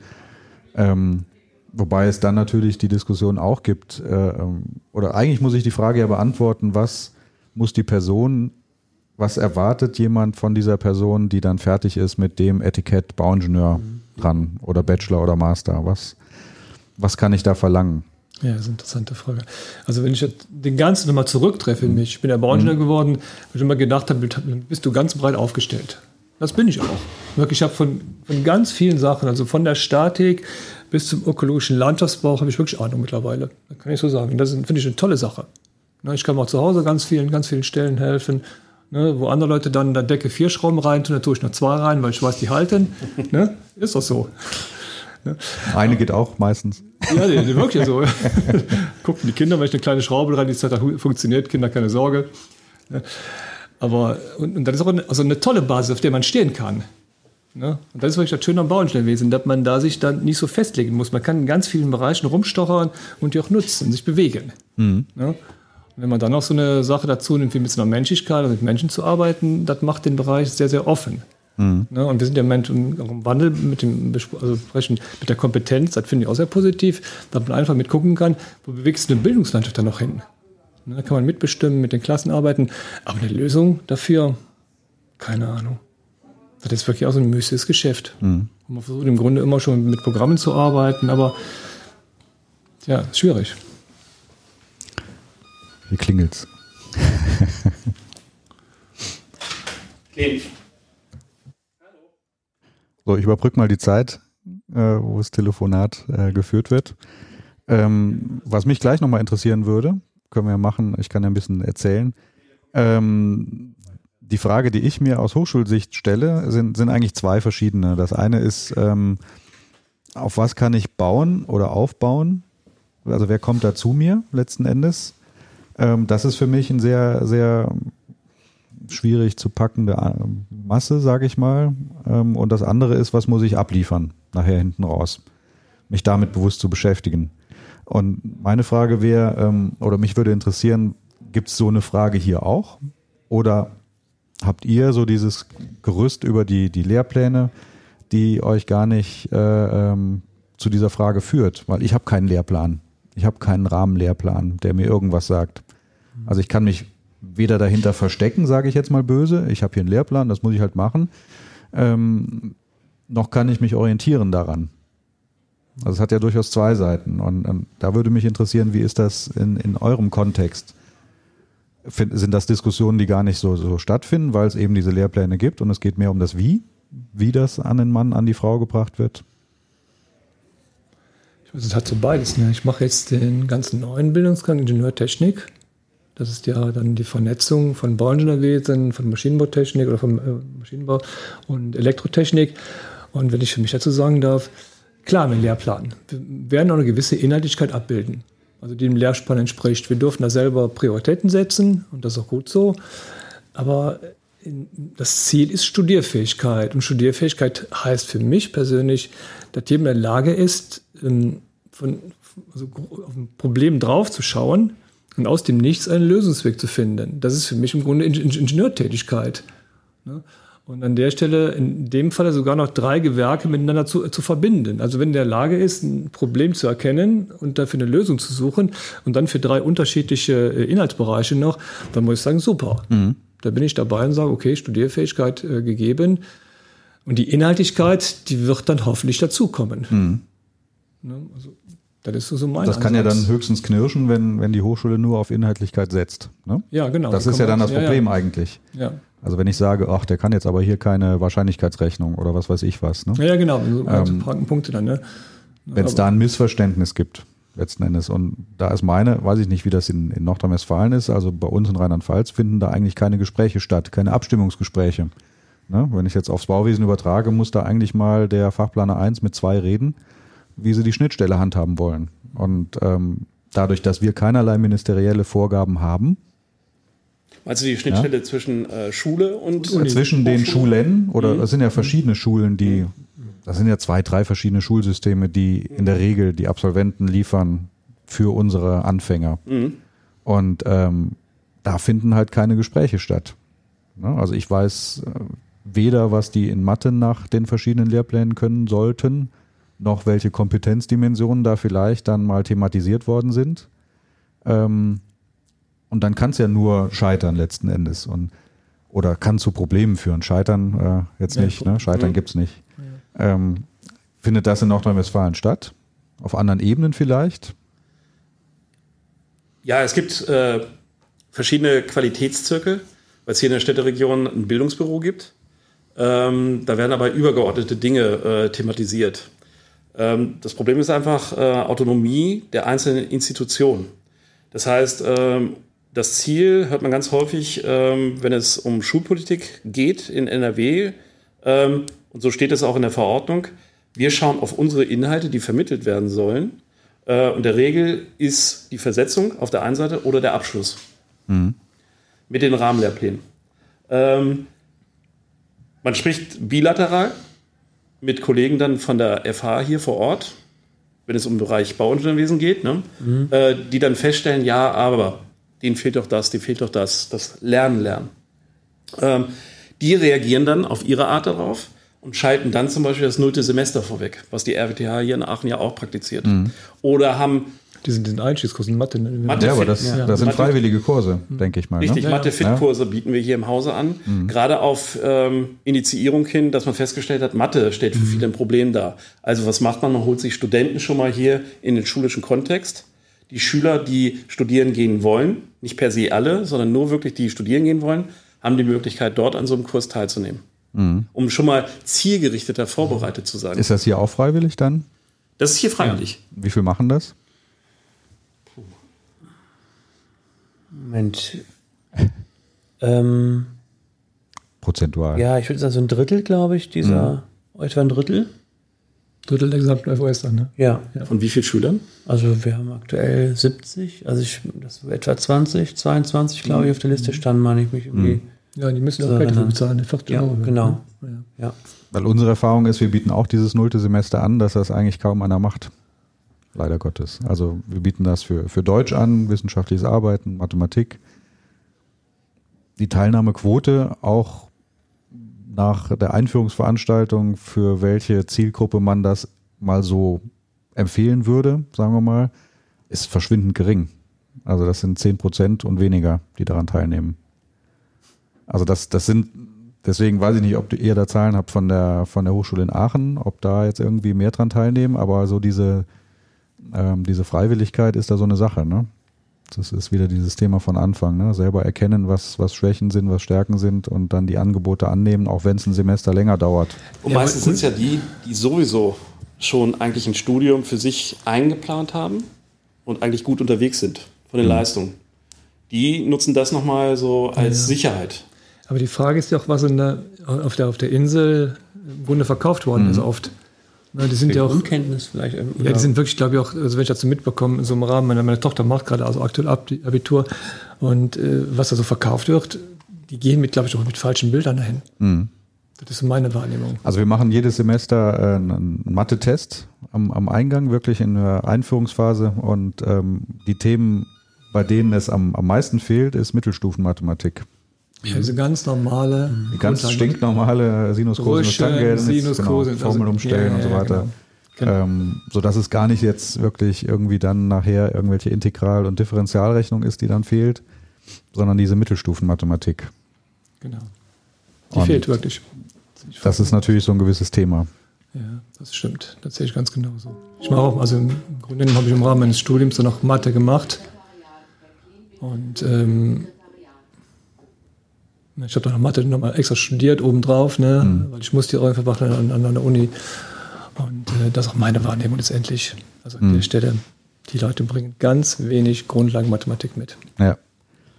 Was wäre denn so ähm, die, wenn wir jetzt mal so ein bisschen wieder äh, versuchen, den, den Kram einzukehren, den wir heute thematisiert haben, ähm, was wäre denn so eine Eigenschaft, die ähm, die Absolventen an eurer Schule mitbringen sollten und ihr würdet sagen, jo, das ist jetzt irgendwie, wenn ihr das und das und das habt an Eigenschaften, jetzt nicht fachlich logischerweise, ne, sondern ähm, außerfachliche, persönliche Eigenschaften, was solltet ihr mitbringen, ähm, dann kann euch eigentlich nichts passieren.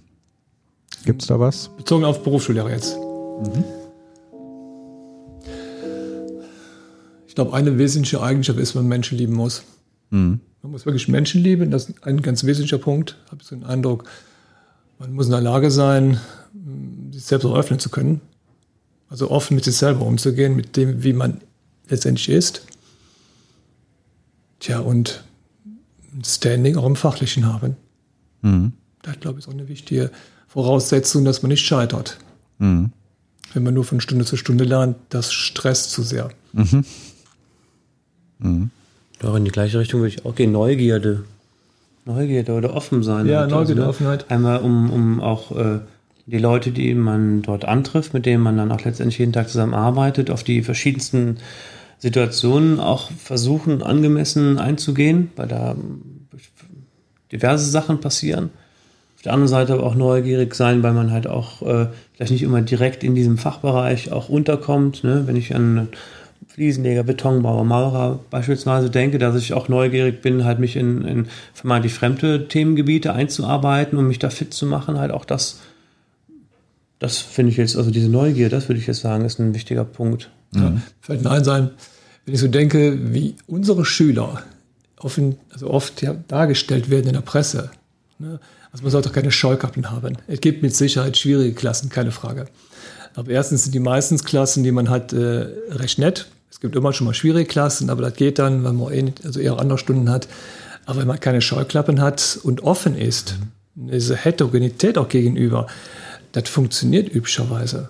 Mhm. Ja, nur wenn man sich dann so zurückzieht auf sein Vollabitur, auf die Gruppe, die man vorher hat, das ist so eine Inselgruppe, dann wird man scheitern. Mhm. Da sage ich wirklich scheitern, weil das ein Mensch, menschliches Scheitern, man sehr, sehr schnell sehr unzufrieden wird. Ja, oder sehe ich das falsch, René? Nee, aber gerade weil die, finde ich, noch, noch unterschiedlicher sind, diese Leute, die hierher kommen. Aus den verschiedensten ja, Nationalitäten, Bildungsstufen, wie auch immer. Das finde ich halt auch das Spannende eigentlich. Also das ist das, der Reiz, der es für mich auch ausmacht. Genau, dann tritt die Fachlichkeit, die man ja eigentlich mitbringt, Ja. in den Hintergrund Ja. und der Mensch, den man vor sich hat, tritt in den Vordergrund. Und genau das ist der Reiz dieses Berufes. Habt ihr das schon mal bereut? Ich habe es nicht bereut, im Zusammenhang mit den Menschen zu arbeiten. Also mein, meine, meine Kernaufgabe ist es, mit Klassen zu arbeiten. Aber wenn ich den Rest dazu nehme, ich sage, mein Spruch ist dazu, Administration hat Recht. Und das ist gruselig. Also das, was wir zusätzlich mittlerweile alles machen müssen, das ist für mich äh, nicht so einfach. Sag ich mal so. Mir geht's ähnlich. Also was, was die Schüler, das Schülerklientel angeht, die Arbeit mit den Schülern bisher in in keinster Weise, man hat mal einen guten, mal einen schlechten, keine Frage, aber das in keinster Weise. Aber eher das, das andere, manchmal das mit Kollegen klarzukommen, manchmal ein bisschen schwieriger ist. Ähm, oder auch diese, diese ja, administrativen Sachen, die halt noch aufgebürdet sind, das, das ist manchmal ein bisschen anstrengender. Aber wie gesagt, mit den Schülern an sich, das ist bisher nie ein Thema gewesen. Ja, das macht wirklich Spaß, das kann man ja sagen. Ne? Und das ist auch jede Stunde, wissen Sie, also für mich sind, wir haben ja 90-Minuten-Takte und diese 90-Minuten-Takte, das ist nämlich eine Auszeit. Weil diese 90 Minuten die kann ich mit den Schülern gemeinsam gestalten. Das sind, die können schon mal länger, also oft mal länger sein, aber meistens geht das relativ zügig rum. Ne, das sind nette Gespräche und äh, das ist also eine Summe. Wenn der Rest nicht wäre. Ja, der Rest macht es manchmal etwas anstrengender, sagen wir Okay. mal so. Ja. Ähm, was könnte denn die Politik verändern, damit es noch besser liefe? Tja, der Laschet hat das ja irgendwann mal gesagt. Der hat ja gesagt, bevor der also, also der Opposition war, wir müssen in die Schulen im Grunde genommen Leute reinsetzen, die die, die, die Lehrer administrativ unterstützen. Aber mittlerweile hört man davon nichts mehr. Ist nichts mehr übrig geblieben. Ja, ist leider nichts mehr übrig. geblieben. Der hat gesehen, was das im Grunde kostet. Das Problem ist, ähm, dass wir zum Beispiel mit den, mit den äh, Zeugnissen, das macht man dann einmal im Jahr. Ne? Und das, jedes Mal ist das neu und dann muss man wieder gucken und hin und her, was ist denn jetzt da dran, was ist da dran, was ist da dran, ne? und mit den ganzen Berichten, die du machen musst, ne, noch zusätzlich, das sind dann, ja, die noch einfach oben drauf kommen, die man halt so se selten macht. Wie viel Prozent ist denn das? Also ich, so diese administrative, nicht, nicht direkt oder mittelbar mit, mit Schule und Schülerinnen und Schülern zu tunenden Tätigkeiten. 30, 40 Prozent, schon mittlerweile. Ne? Mhm. Natürlich auch abhängig ist, ob man Klassenlehrer, Bildungsleiter, Abteilungsleiter ist, dann steigt das natürlich noch weiter nach oben halt auch. Also da werden die, die Außentermine und die anderen ähm, Befindlichkeiten spielen noch eine andere Rolle. Aber so in diesem Maß würde ich ja schon sagen, auch, ja, Die Kollegen bestimmt, würde ich auch sagen. gerade auch, ja. Ist wahrscheinlich auch ein Punkt, den man nicht vorher weiß, oder? Nee, das wird ja gar nicht gespiegelt. Das hat immer gesagt, naja, das hat überhaupt keinen Rahmen. Ja. Ne, Also, das ist, Wird halt so mitgemacht. Ja, klar, ich sage, ich habe mich jetzt dafür entschieden, Ingenieurtechnik zu, also eine Fortbildung zu machen. Aber den Rattenschwanz, der da dranhängt, der war mir überhaupt im Rahmen gar nicht so klar. Ne, was dazu mit, mit Infoveranstaltungen und mit Beratungsterminen und telefonischer Beratung und mit Elterngesprächen. Mit, das, ist, das ist überhaupt nicht schlimm. Nur das ist ein Rattenschwanz, der da dran hängt, den ich administrativ dann sauber arbeiten muss. Mhm. Ne, mit Kontakt zum Sekretariat und hier und da, und hast nicht gesehen, und mit Zeiträumen ne, und Schüler online. Was sind denn so, was ist denn so der Moment, äh, wo ihr dann sagen würdet, so jetzt weiß ich genau, dass ich das Richtige mache? Was sind denn so, so Momente, die wird es ja auch geben, die einen so motivieren, dann wirklich das auch mal zu ertragen? Tja, wenn man die Schüler der Augen, wenn man in die Augen der Schüler guckt. Hm. Ja, wenn ein Praktikum gut gelaufen ist, das äh, in einen Ausbildungsvertrag mündet, oder man eine Rückmeldung von einem Betrieb bekommt, dass man super Auszubildenden hat oder letztendlich, wenn die Klausuren in der FOS gut gelaufen sind, wenn die Leute dann auf der Bühne stehen, das, den Zettel in der Hand haben oder ja, oder auch dann auch manchmal Rückmeldungen mit den Eltern, mit denen man dann spricht, halt auch, dass man dann doch nicht alles falsch gemacht hat, sondern ja, auch ein paar Sachen richtig gemacht hat. Das sind so, so Momente halt auch, ähm, doch, wo ich dann da sage, das ist alles gut, wie es ist. Genau, waren jetzt eben auch wieder zwei Stühle sagten, Herr Bode, wenn Sie jetzt nicht ein paar Mal in den Hintern getreten hätten, ich wäre nicht hier. Mhm. Dann denke ich, okay, dann hast du was richtig gemacht. Prima. Ich bedanke mich recht herzlich. Das war ein schönes Schlusswort. Danke und noch viel Spaß bei der Arbeit. Dankeschön. Danke.